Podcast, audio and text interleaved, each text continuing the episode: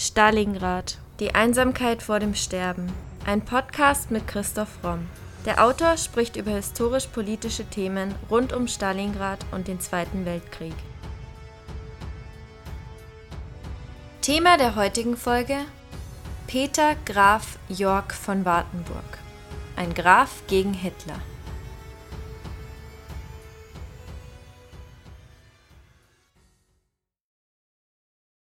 Jörg von Wartenburg sagte einmal, den Geist kann man uns nicht nehmen.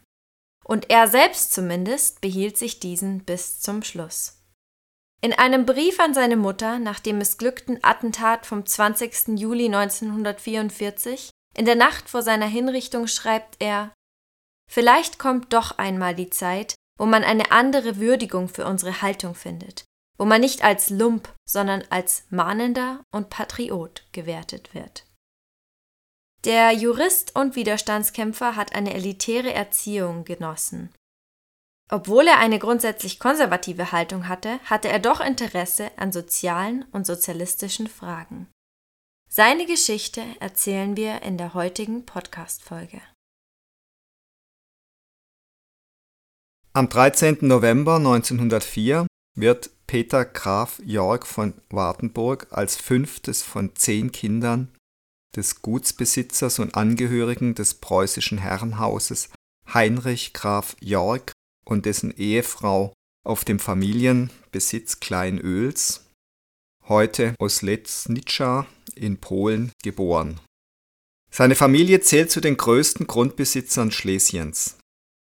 Jörgs Urgroßvater General Johann von Wartenburg spielte 1812 durch den Abschluss eines eigenmächtigen Waffenstillstands mit einem russischen Befehlshaber eine entscheidende Rolle in den Befreiungskriegen. Jörg ist seit seines Lebens tiefgläubiger Lutheraner.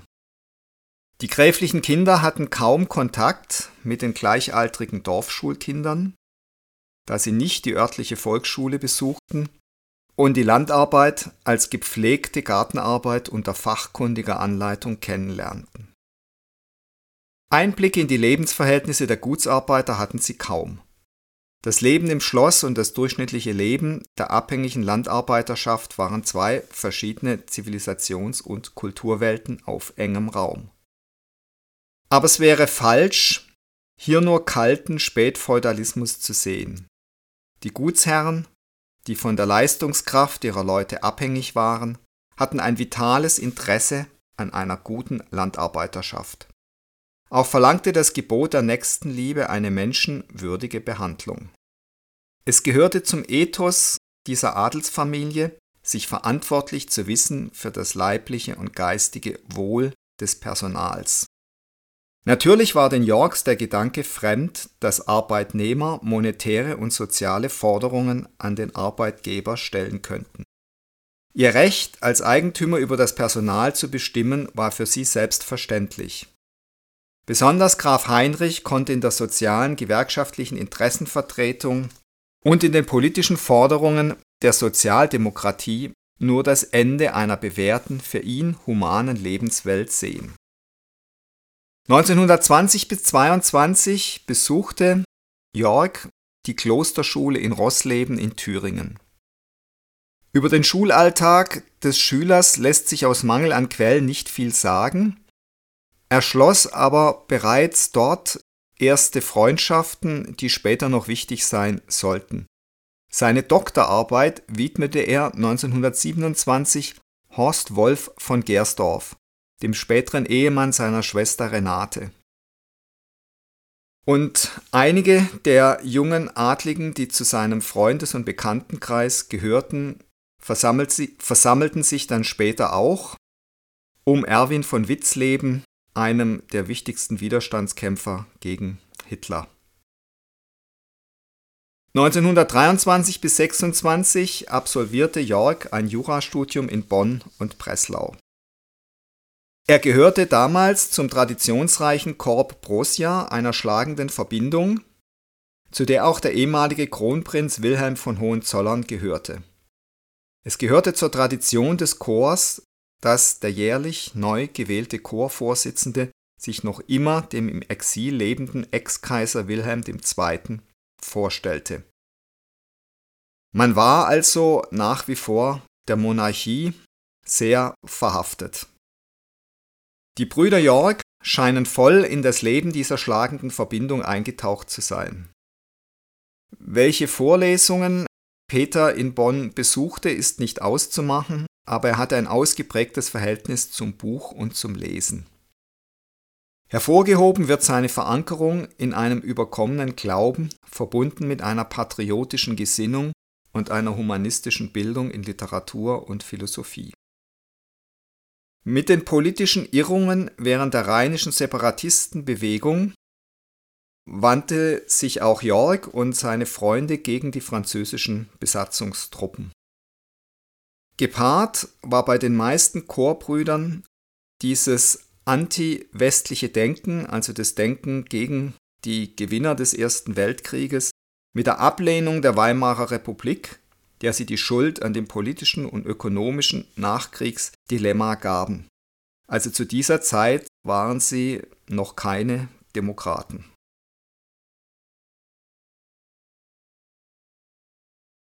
1926/27 macht Jörg von Wartenburg sein Referendarsexamen und promoviert an der Breslauer Universität. Seine Dissertation schreibt er zu dem Thema Die Haftung der Körperschaften des öffentlichen Rechts für Maßnahmen der Arbeiter- und Soldatenräte. Er schreibt sie bei dem Breslauer Professor für öffentliches Recht Hans Helfritz. Hier ein Zitat aus seiner Arbeit. Die Haftung für Amtsverpflichtungsverletzungen der Mitglieder von Arbeiter- und Soldatenräten trifft die Körperschaften des öffentlichen Rechts nach Maßgabe der Haftungsgesetze. Der Ersatzanspruch ist im ordentlichen Rechtswege einklagbar, der unbeschränkt zulässig ist. Er richtet sich gegen das Gemeinwesen, dessen Amtsverrichtungen das Mitglied des Arbeiter- und Soldatenrats versieht.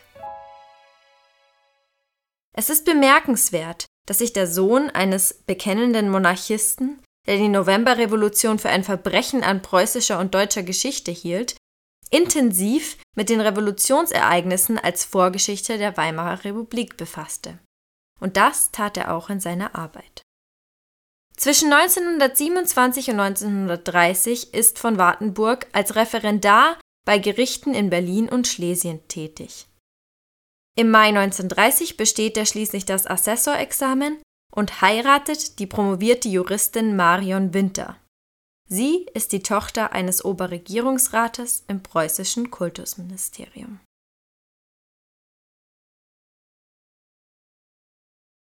(1930 bis 32 ist Wartenburg dann als Gerichtsassessor in Opeln, das heute auch in Polen liegt, Opole, und in einer Rechtsanwaltspraxis in Berlin tätig. 1932 erhält er eine Anstellung bei der Osthilfe, mit der er nach den Plänen von Reichskanzler Heinrich Brüning die ostdeutsche Landwirtschaft unterstützen soll. 1933 nach der Machtübernahme der Nationalsozialisten absolviert York den halbjährigen Arbeitsdienst. Der Dienst gilt als Ersatz für eine Mitgliedschaft in der NSDAP ohne die er keine Anstellung als Assessor erhält. Er ist also gezwungen, hier diesen Arbeitsdienst zu machen, ansonsten könnte er eben seinen Beruf nicht ausüben, ohne in die Partei einzutreten, und das will er wohl von Anfang an nicht. 1934 bis 36 ist er Regierungsassessor und dann Regierungsrat am Oberpräsidium in Breslau. Jörg ist von Anfang an gegen den Nationalsozialismus. Ein Freund bezeichnet ihn als sozialistischen Grafen. Er kommt wegen seiner Einstellung nicht über das Amt des Oberregierungsrates hinaus, trotz seiner anerkannten Leistungen. 1936 bis 1942 ist York dann unter Josef Wagner in der Behörde des Kommissars für Preisbildung für Organisations- und Grundsatzfragen zuständig. York engagiert sich vor allem für den Schutz der Verbraucherinteressen.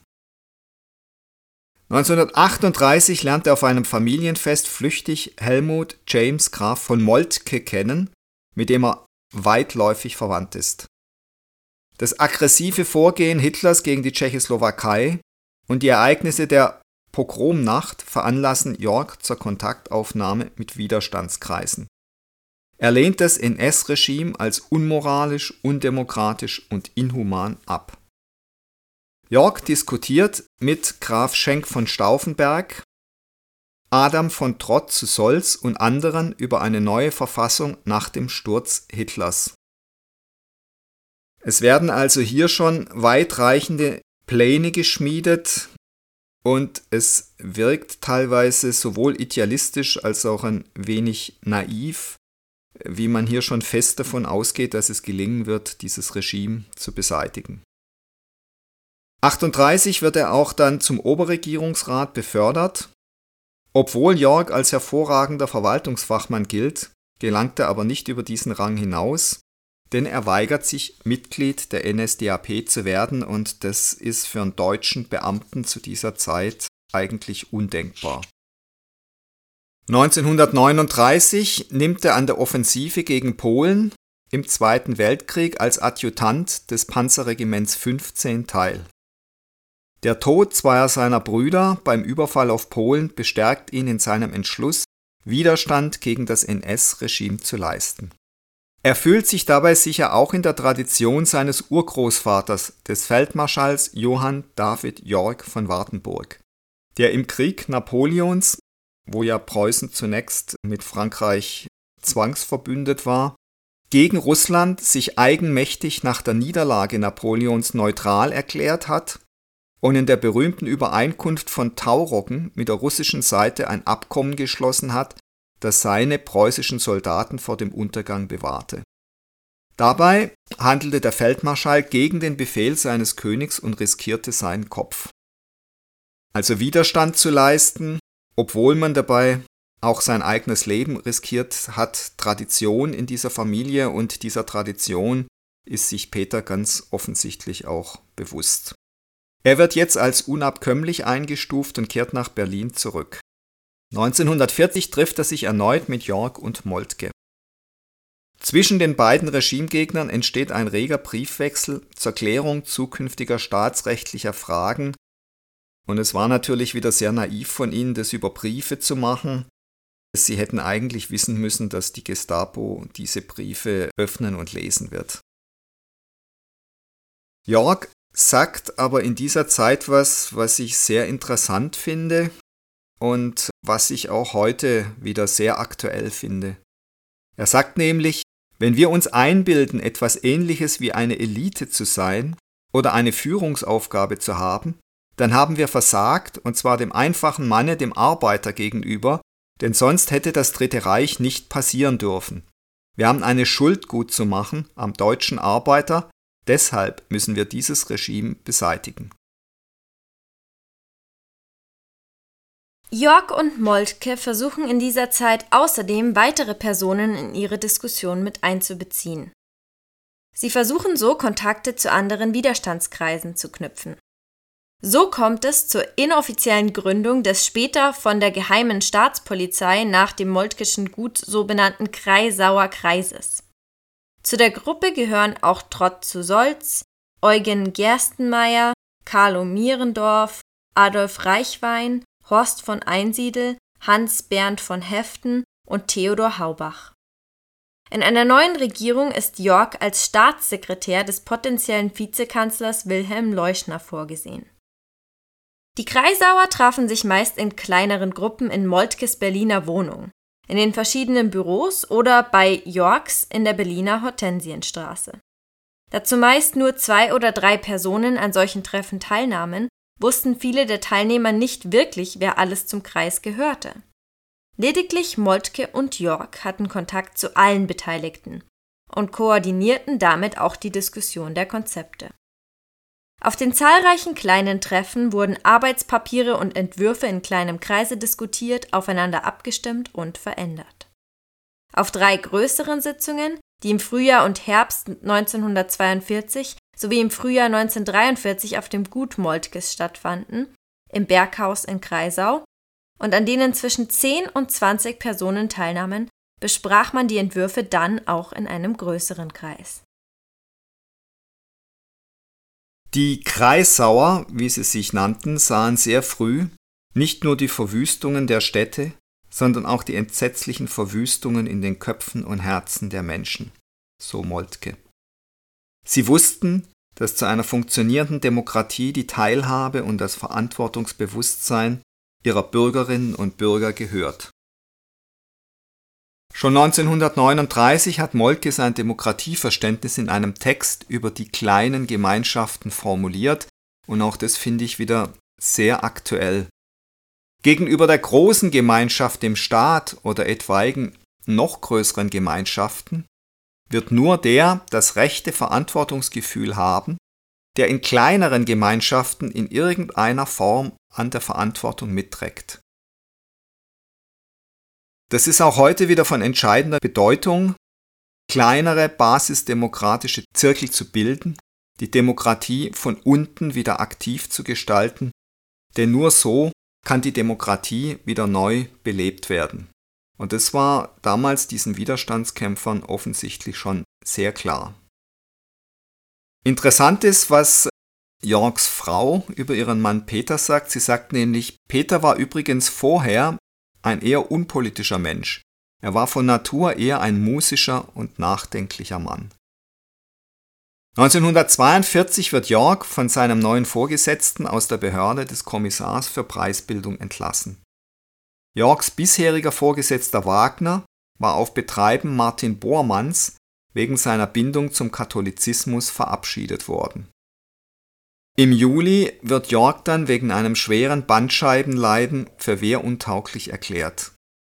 Er wird beim Wirtschaftsstab Ost des Feldwirtschaftsamts des Oberkommandos der Wehrmacht angestellt. Seine Frau übernimmt die Verwaltung des Yorkschen Familienguts. Unter anderem fürchtet sie im Falle einer Ablehnung die Einziehung zum Arbeitsdienst in eine Munitionsfabrik. 1943 zieht Moltke zu York in die Berliner Hortensienstraße, da seine Wohnung ausgebombt worden ist. Der Kreisauer Kreis erfährt von den Attentatsplänen der Gruppe um Friedrich Olbricht und Graf von Stauffenberg. York ist eng mit seinem Vetter Stauffenberg befreundet und gehört zu den Befürwortern eines Attentats auf Hitler. In der Nacht vom 20. zum 21. Juli, nach dem missglückten Attentat vom 20. Juli, wird York von der Gestapo verhaftet. Am 8. August wird er vom Volksgerichtshof zum Tode verurteilt. Peter, Graf York von Wartenburg, wird in Berlin-Plötzensee durch den Strang hingerichtet.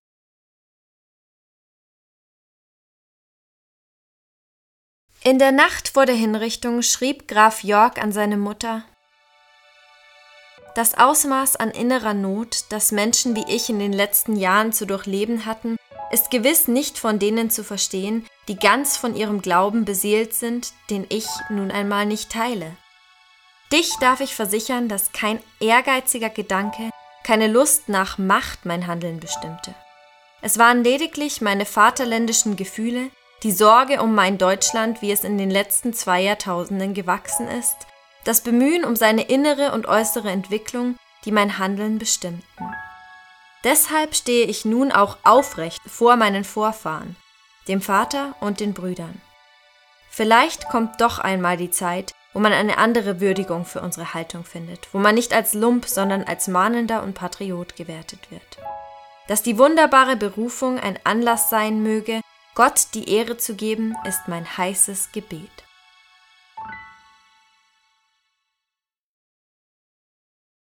Peters Frau, Marion Gräfin York, nimmt an den meisten Besprechungen der Kreisauer teil und ermöglicht viele Treffen in der gemeinsamen Berliner Privatwohnung. An Julius Leber, der später der SPD beitrat und dort auch Minister wurde, überbringt sie Nachrichten in seine Kohlehandlung in Berlin-Schöneberg. 1944 wird sie festgenommen.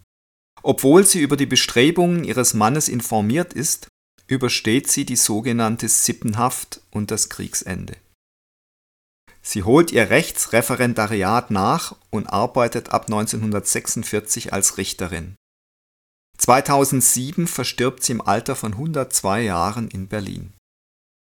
So mutig ihre Haltung gegen das NS-Regime war, so umstritten war sie später als Richterin in der Bundesrepublik, vor allem in ihren Urteilen über Homosexuelle.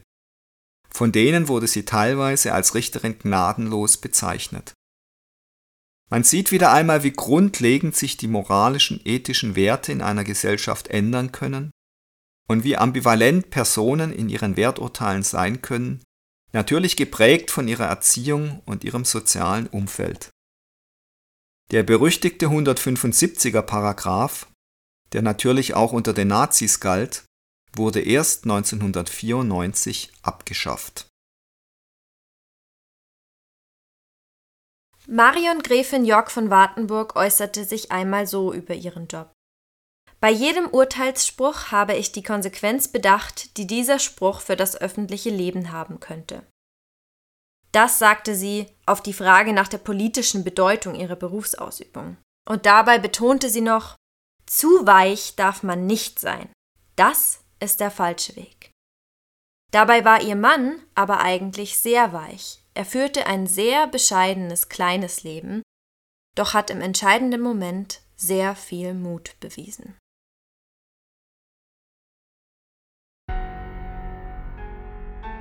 Das war Folge 142 unseres Podcasts Stalingrad, die Einsamkeit vor dem Sterben. Und jetzt seid ihr dran, liebe Stalingrad Podcast-Fans. Wir freuen uns sehr, dass euch unser Podcast auch nach mittlerweile fast zwei Jahren noch so gut gefällt. Damit das auch so bleibt, wollen wir zur Abwechslung mal von euch hören. Themenvorschläge sowie Anmerkungen und Anregungen nehmen wir gern bei primero.primeroverlag.de oder über Instagram bei Primero-Verlag entgegen. Und wenn ihr euren Lieblingspodcast anderweitig unterstützen wollt, dann schaut doch mal auf unserer Website vorbei und browst unser Bücherangebot. Wenn euch der Historienroman Stalingrad, die Einsamkeit vor dem Sterben gefallen hat, dürft ihr euch Anfang nächsten Jahres auf einen neuen Premiere-Roman freuen. Die Dystopie Thor, der Gott des Feuers, bringt die grausame Kriegsszenerie des frühen 20. Jahrhunderts in ein futuristisches Deutschland nach dem nuklearen Armageddon. Mehr Infos findet ihr auf unserer Website oder unseren Social-Media-Kanälen. Außerdem freuen wir uns natürlich immer über kleine Spenden via PayPal. Den Link dazu findet ihr in der Podcast-Beschreibung und auf unserer Website. Aber in jedem Fall vielen Dank, dass ihr so treu und interessiert unseren Stalingrad-Podcast hört. Wir hoffen, ihr bleibt uns noch über viele weitere Folgen erhalten.